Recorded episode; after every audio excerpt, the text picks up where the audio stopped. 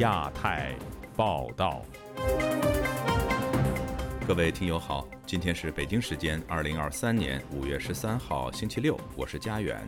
这次亚太报道的主要内容包括：汶川地震十五周年，那些遇难学生的家长们为何长痛难消？上海浦发银行员工静坐抗议，不满资方大幅降薪、削减福利。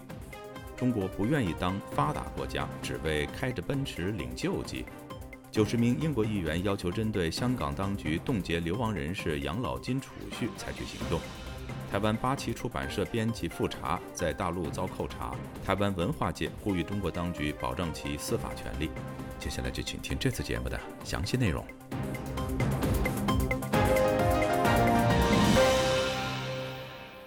十五年前的五月十二号，四川汶川发生特大地震，造成超过七万人死亡。都江堰。绵竹和川北等多地都有教学楼倒塌，大批学生遇难。官方《人民日报》在地震十五周年上载影片，讲述地震生还者的故事，却不允许遇难学生家长到遗址悼念。不过，都江堰和绵竹仍有悼念活动。有家长表示，官方如果不就豆腐渣工程继续追责，他们就会继续坚持公开悼念。请听记者陈子飞的报道。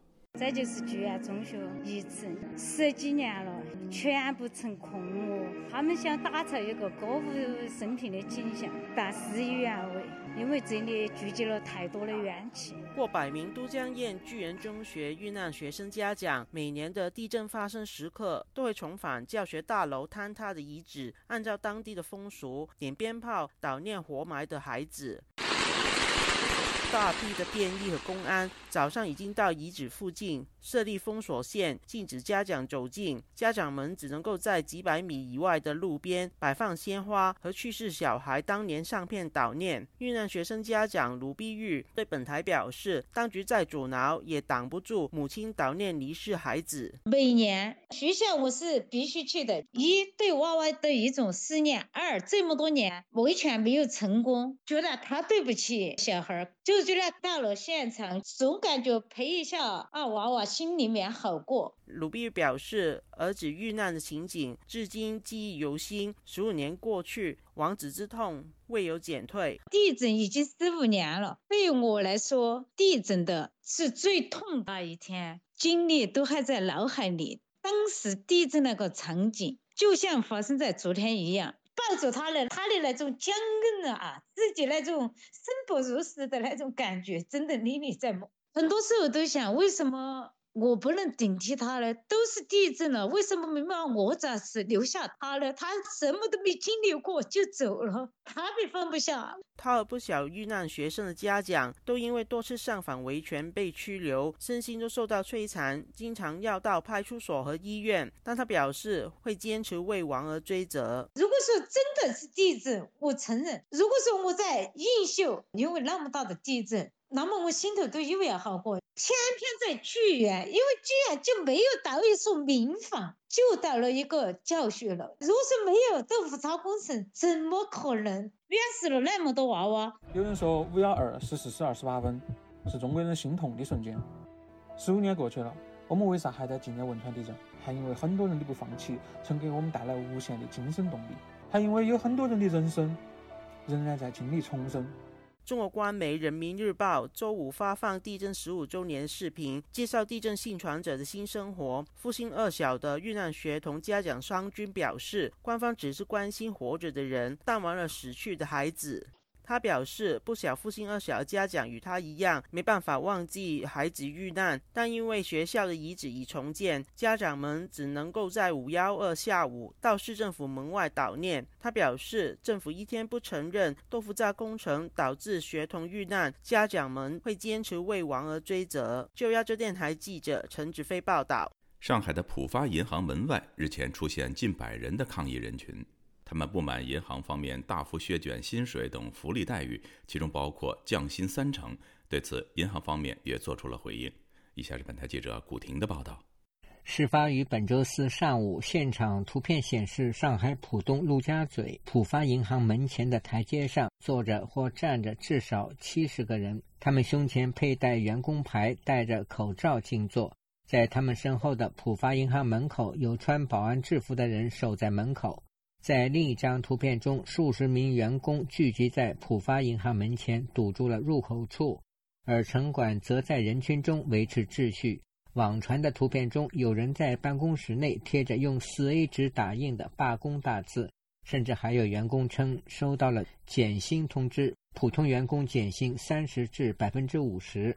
主管及以上减薪百分之四十，所涉及的部门为银行的信用卡中心。居住在浦东新区陆家嘴一位不愿公开身份的周姓居民，本周五对本台表示，浦发银行门口有约一百人左右聚集抗议。我昨天路过，看到浦发银行门口聚集了很多人，听说是不满浦发削减福利待遇，他们打完卡就下楼抗议。后来银行发声明说不是罢工。综合网络消息，上海浦发银行降薪引发员工静坐的方式罢工抗议。还说，一位叫刘以文的同学在浦发银行内部通讯说，本人的工资被调低到月薪六千二百五十元，远远低于本人价值。本人罢工抗议中，还有人称月薪从人民币两万元降到六千元。上海居民唐先生告诉本台，不仅仅是浦发银行，许多小银行从疫情期间就开始削减薪资及福利待遇。他说：“现在上海很多公务员都降薪了嘛，级别也高，降了也多。我已经接触的很多领导，他们觉得也没感情了，全国性的吧，浙江两边也降薪。”对于此次员工罢工抗议减薪，浦发银行当天对财联社记者说，其子公司一员工薪酬下调是因其本人业绩考核不佳所致，还称银行一业务外包公司与所属员工之间存在劳动纠纷所致。目前，该外包公司正与员工沟通解决。财经评论人士蔡胜坤接受本台采访时说，据他了解，此次事件涉及浦发银行多个理财部门。这些理财的部门呢，包括一些资产管理的部门呢，应该都面临着很大的压力，可能呢也出现类似的像浦发银行这样的大幅度降薪，包括央企啊都会出现一轮，因为现在央企的利润呢也在迅速的下降，你最终这个呃呆账都由银行来承担，银行谁敢追债啊？有银行业内人士披露，这次事件的导火线其实是银行的信用卡中心要员工从正职转为外包，引发部分人不满。还说内部近期已经降薪两次，受疫情三年影响，部分主管更是年年降薪。另外，湖南株洲一离职公务员告诉本台，公务员一直都在减福利，包括警察。自由亚洲电台记者古婷报道。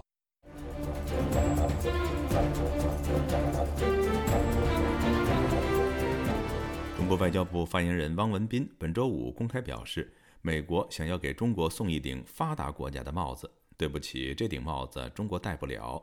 这究竟是怎么回事呢？中国为什么不愿意成为发达国家呢？以下是本台记者经纬的报道。近期，美国立法机构一系列旨在取消中国在国际上享有的发展中国家优惠待遇的举动，引起中方强烈不满。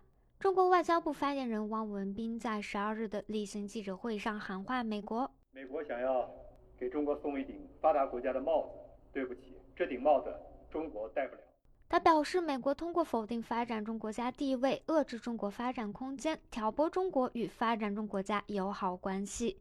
他还强调，中国不会加入西方的富人俱乐部。正如习近平主席指出的，中国永远是发展中国家大家庭的一员。海外政论刊物《北京之春》荣誉主编胡平认为，习近平强调中国永远是发展中国家的论调十分荒谬。一方面，他大力夸耀中国经济取得多么伟大的进展，中国怎么样就是富起来了、强起来了，呃，中国模式如何如何。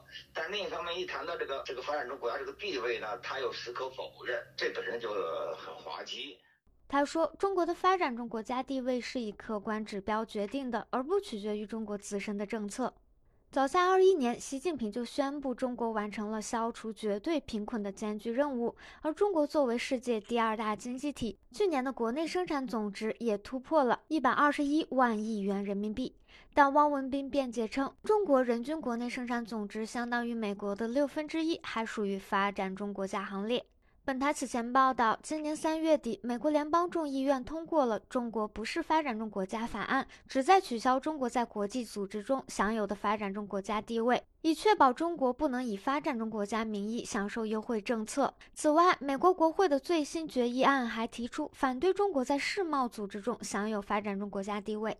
美国民间机构信息与战略研究所经济学者李恒清说：“中国以发展中国家为名，享受了几十年的国际福利，挤压了真正发展中国家应获取的资源。美国之所以要重新定义中国为这个发达国家，实际上是什么呀？你的人均 GDP，至少你自己吹的人均 GDP 啊，已经到了那么高了。”因为发展中国家国际上呢承担的义务要少，然后呢得到的支持或者是这种补贴呀、政策性的倾斜呀，这些好处会多。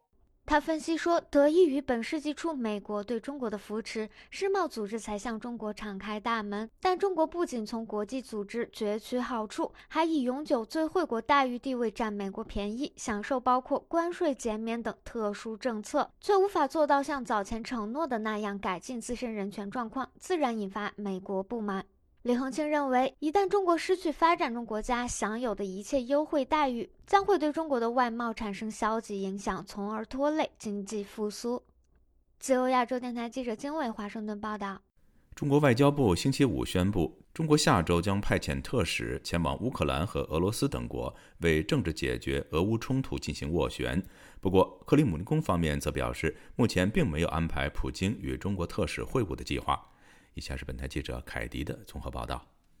中国外交部发言人汪文斌周五在例行记者会上回应官媒央视记者提问时说：“五月十五日起，中国政府欧亚事务特别代表李辉大使将赴乌克兰、波兰、法国、德国和俄罗斯五国访问，就政治解决乌克兰危机同各方进行沟通。”汪文斌还表示，此次中方代表赴有关国家访问，是中方致力于劝和促谈的又一体现。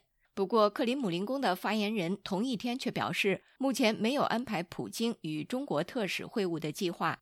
自俄乌冲突爆发以来，国际社会一直对北京的所谓中立立场和能否扮演调停人角色持高度怀疑态度。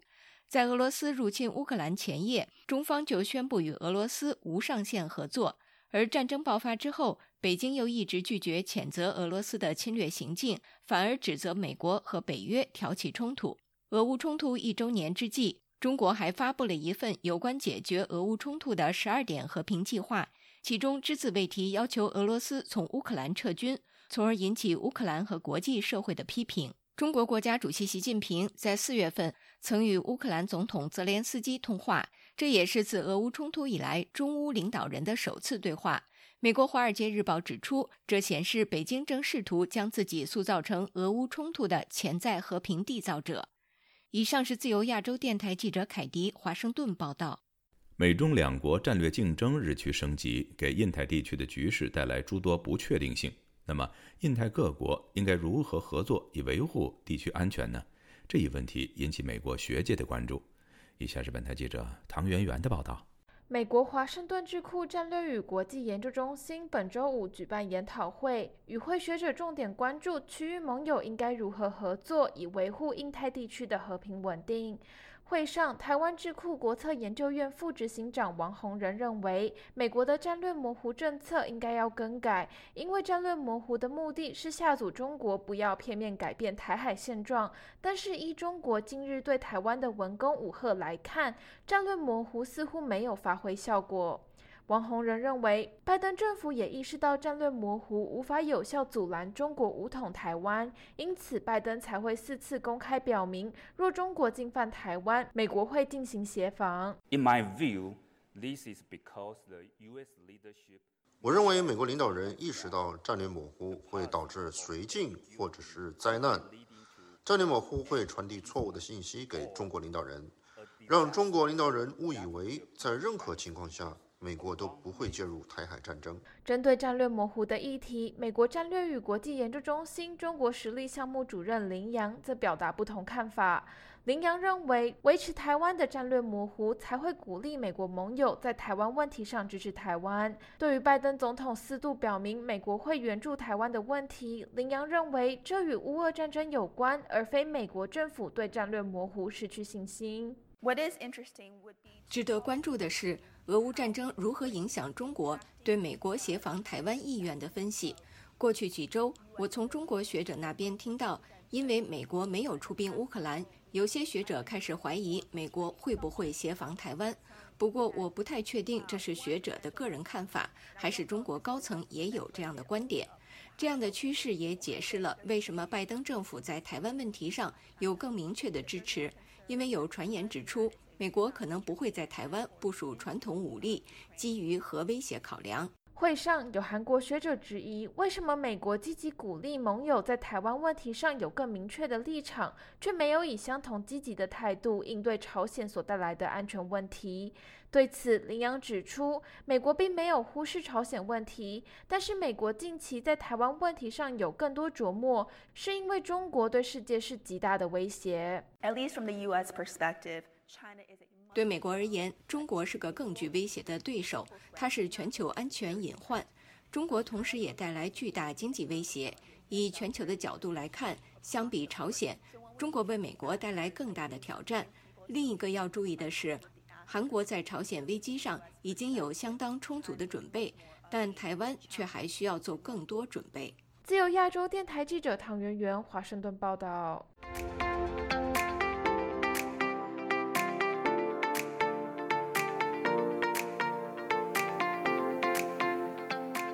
英国贸易大臣多米尼克·约翰逊访问香港之际，九十多名英国跨党派议员和前官员联合致信英国政府，要求针对中国禁止移民英国的港人提取退休储蓄金问题采取行动。请听记者凯迪的报道。英国贸易大臣约翰逊本周一到访香港，成为自香港国安法实施以来首位到访的英国部长。与此同时，来自英国各政治派别的九十多名议员和前政府官员联合致信政府，要求采取行动，解决中国对移居英国的港人采取的报复行动，即这些港人无法提取他们在香港的退休储蓄金问题。英国人权组织香港监察的研究显示，成千上万移居英国的港人被拒绝提取他们在港府的强基金计划中持有的超过二十二亿英镑的退休储蓄。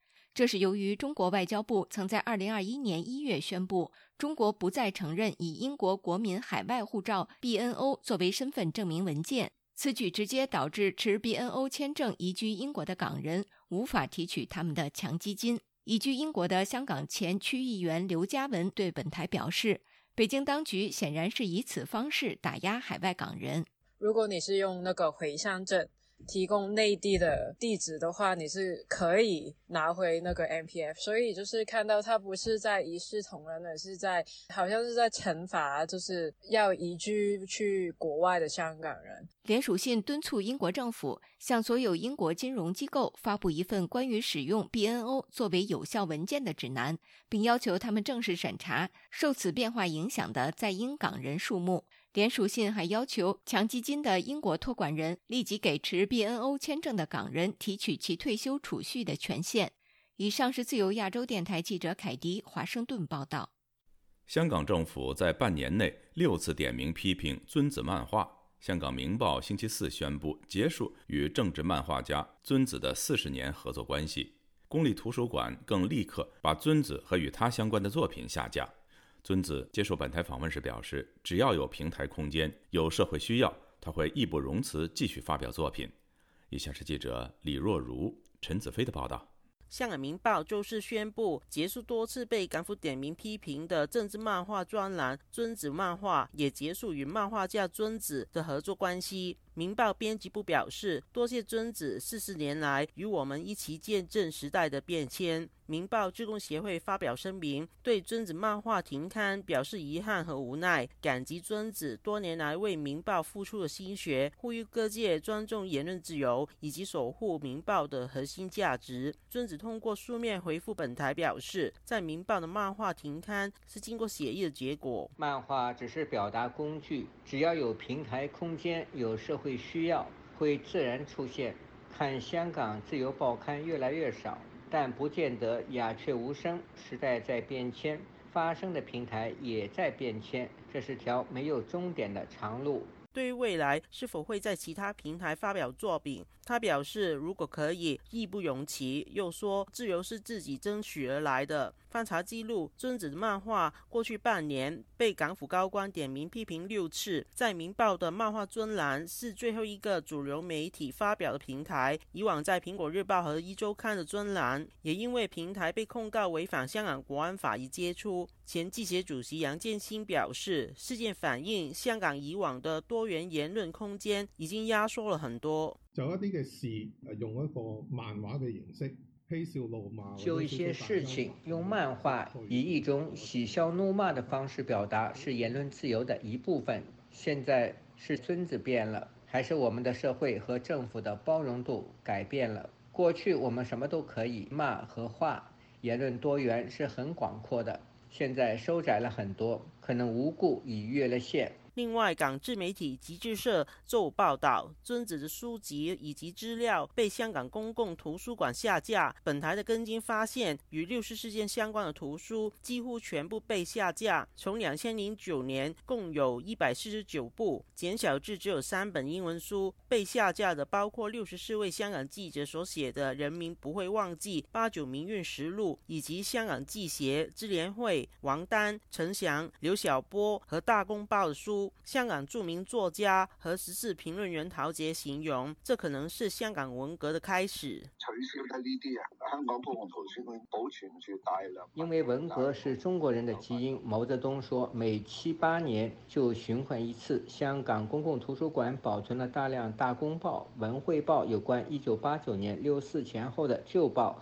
电子档案，是否也要取消？香港特区前线官僚在殖民地时代训练出来。并不了解中国整个政治形势，他们刚刚才加入了中国政治大家庭，他们不知道很多事可以由地方政府灵活处理。他表示，香港人还处于学习做中国人的过程，不懂中国的潜规则，在处理上远不及中国人的政治粗决和狡猾。就亚洲电台记者陈子飞报道。台湾八旗文化出版社总编辑富察延鹤三月底入境中国后，目前已经与外界失联超过五十天。本周五，超过三百五十名海内外出版和文化界人士联署呼吁中国当局保障复查的权益，尽快公布调查结果。以下是记者夏小华发自台北的报道。日前，台湾公民社会发起主张言论自由无罪、立即释放复查的呼吁，已经有大约六百人联署。而台湾文化界另外组成声援复查联署工作小组，十二号召开“不要恐惧，为复查的人权发声”记者会，公布另一份超过三百五十名的人签名，来自海内外出版、学术、文化、媒体、影视、艺术界的联署名单。声援复查联署小组成员张震就说：“其实抓了复查，我觉得对两岸。”是非常有伤害。我是应该不太敢再去中国，然后大家朋友说在香港也千万不要去，你可能就去了回不来。那两岸难道就要这样子走下去吗？张震提到，复查已经取得台湾身份证，这次返回中国，除了祭祖探亲，也是为了办理放弃中国大陆籍，以完成入籍台湾的程序。八旗文化出版社前编辑王家轩表示，这份文化界为主的联署书没有要求立即释放，就是尊重中国司法机构的判断。四月二十六号，国台办证实复查遭到国安单位调查，并承诺会确保复查的法律权益，希望中方要能够说到做到。王家轩强调，中国是第二大经济体，不太理解会为了几本在台湾出版的书而抓人。你的中国其实，我觉得他现在，他如果想要成为一个在世界上有。呃，发言权受到尊重的一个国家，他应该要有这种度量跟雅量，去尊重不同的声音。我也相信他们应该可以做到。这份联署名单包括台湾出版和媒体业负责人郝明义、詹宏志、简志忠、郭崇新、谢金河等人，还有作家李昂、平路、吴明义、韩良义。另外有英美记者、学者如铃木莲、何伟、裴敏欣、欧义文；日本学者如高原明生、松田康博、阿古智子；国际出版人协会、外籍记者联谊会等等。文化界这一份联署提出两大诉求，包括要求北京当局妥善尊重复查根据中国法律享有的权利，能够和家人以及律师联系，并尽快公布调查结果。另外要求北京当局应该谨慎处理此案，以以免在台湾出版界造成寒蝉效应。伤害两岸之间正常的文化交流活动。台湾作家严泽雅接受自由亚洲电台采访表示，台湾是最后一块华文世界的净土。除非你完全不碰历史，完全不碰中国史，完全不碰政治，完全不碰经济，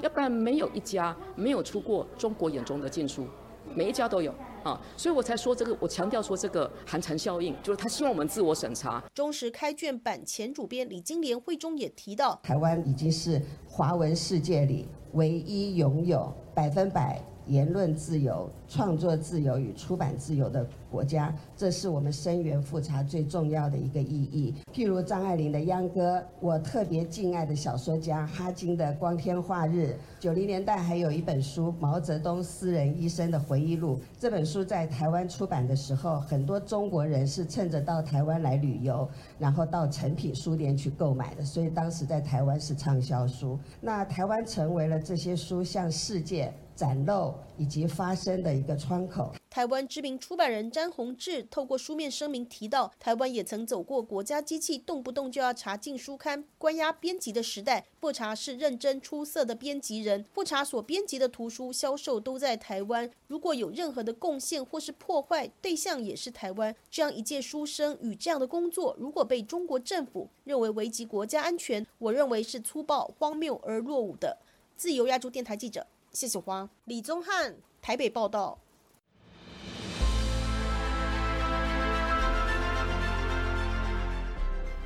暗网访问自由亚洲电台，避开老大哥的眼睛。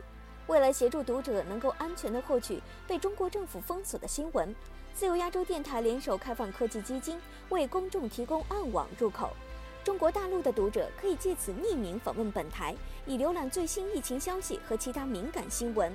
该暗网普通话网址是 h t t p s 冒号斜杠斜杠 w w w 点 r f a 六二 z l 六 z 六 o w m t l f 点 o n i o n 斜杠 m a n d a r i n 斜杠。读者可使用基于火狐的洋葱浏览器，匿名访问以上网址。该浏览器最初由美国海军研究实验室设计，可以通过像洋葱一样的多层加密结构，屏蔽互联网用户的地点和身份，绕开政府的审查和监控。